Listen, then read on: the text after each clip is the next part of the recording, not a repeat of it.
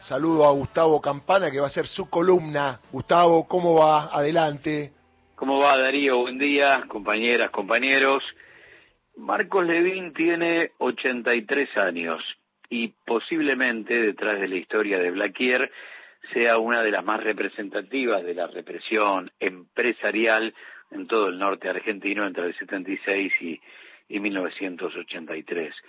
Gozó Levín casi exactamente la mitad de su vida de todos los beneficios de la impunidad que genera la pertenencia al poder real, mientras era acusado por el secuestro y tortura de 17 trabajadores de su firma.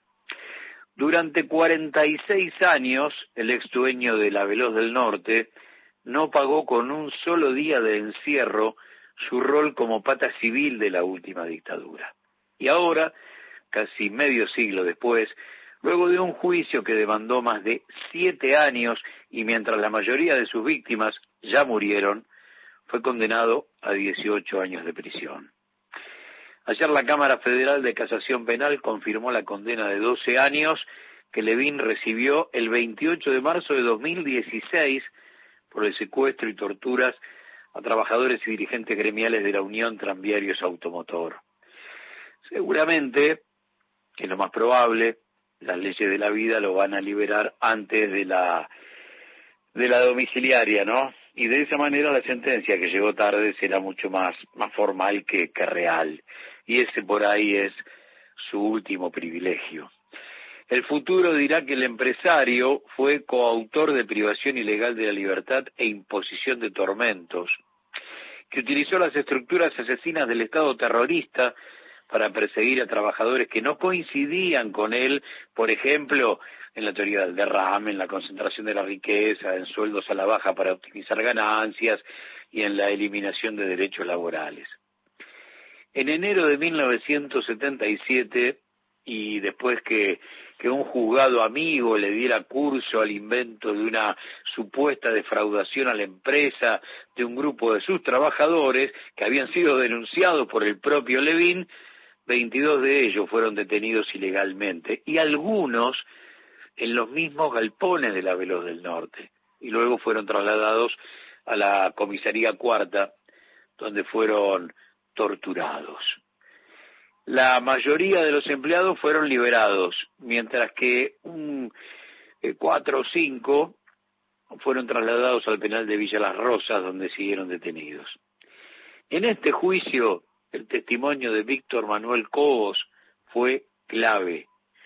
Detenido por personal de la policía de Salta el 22 de enero de 1977 en un galpón de la empresa cuando se disponía a salir de viaje de servicio, dijo que fue trasladado a la comisaría en el Falcon Celeste de uno de los gerentes de la Veloz del Norte. Levin va a terminar sus días como un delincuente porque hubo memoria y se impuso la verdad. Y entonces existe la justicia. Pero los tiempos que insumió el privilegio de haber sido un protagonista del terrorismo de Estado, le duplicó la vida en libertad después de condenar a la picana a sus trabajadores. Hay una vida de 46 años de Levín antes de la tortura a sus laburantes y una casi idéntica de 46-47 gozando de esa impunidad.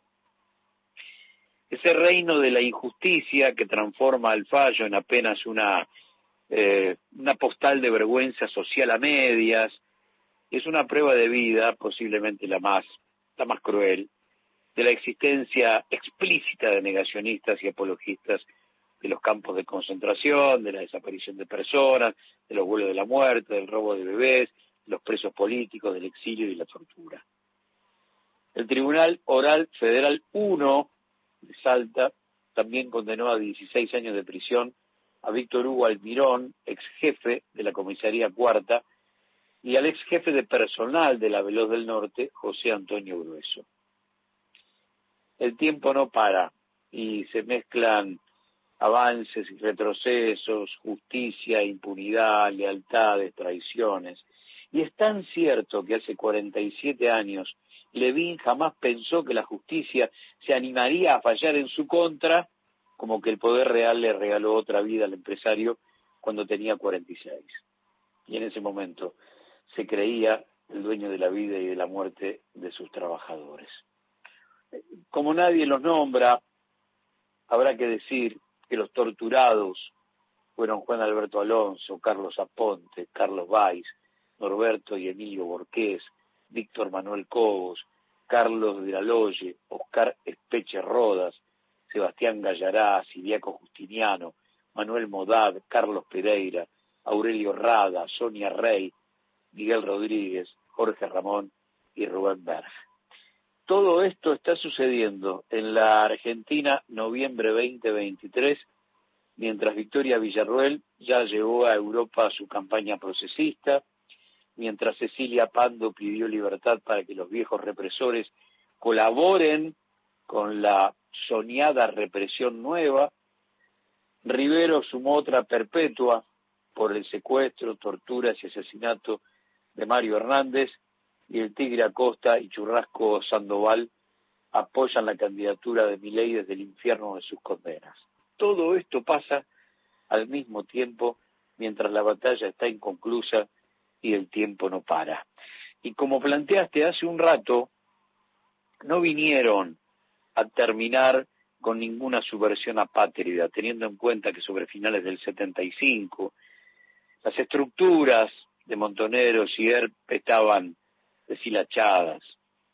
Son la guardia pretoriana para la aplicación de un cambio de matriz económica que termine con aquel país que tenía mundo fabriquero a tres turnos, industria nacional altiva y de pie, 2%, apenas 2% de desocupación, entre 6.000 y 7.000 millones de dólares de deuda externa y un 49% del PBI para los trabajadores.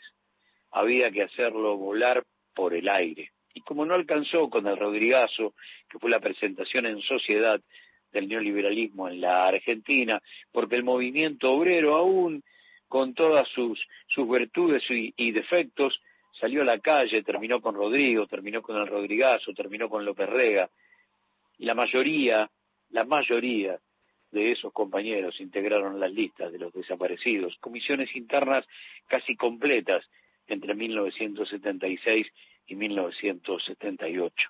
Había que terminar con ese dique, posible dique de contención de las políticas neoliberales en la República Argentina y transformar un país de industria nacional en una factoría. Como eso es un proyecto permanente, histórico, un clásico perenne, no importa el apellido que venga a defenderlo, Macri, Milei, cualquiera. El asunto es el proyecto, viejo, viejísimo. Ninguno de los dos modelos es nuevo, son un clásico, son eternos. Habrá algunas diferencias de aplicación y vendrá alguna palabrita nueva que se sume como voucher o cosa por el estilo. Pero después, nada más convertirnos en una factoría que en algún momento, por supuesto, y durante mucho tiempo, fue ordenado por los Estados-Nación, aquellos que manejaban el imperio, y que hoy, en una confrontación planetaria, bueno, hay órdenes de buitres que están a veces hasta por encima del Estado-Nación. Hay muchas peleas en una sola en esta próxima elección, y todos los días como si fuera una cebolla gigante que le sacas una capa y hay otra, otra, otra, otra y otra, hay datos para poder recordar quiénes fuimos y saber contra quiénes vamos a pelear. Porque ahora, sin duda, hay una mirada directa hacia la Argentina de las próximas guerras del globo y tiene que ver esto con los recursos naturales, tiene que ver esencialmente con el agua, tiene que ver con el territorio, tiene que ver con el litio, tiene que ver con lo que queda en las entrañas del mundo de petróleo y de gas. Bueno, uno llama a todo el mundo a defenderlo, sabiendo perfectamente que esto tiene enemigos y también tiene traidores.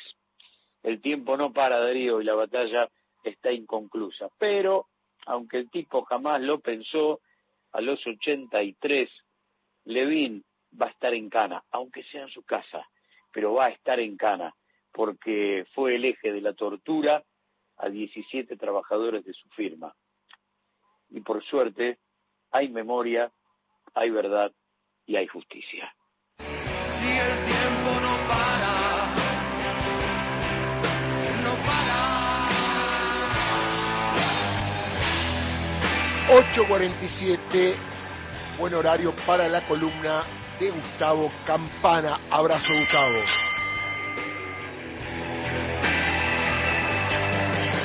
Yo no tengo fechas para recordar, mis días se gastan de par en par. De 7 a 10. Pase lo que pase. Tercera temporada. Por Nacional. La radio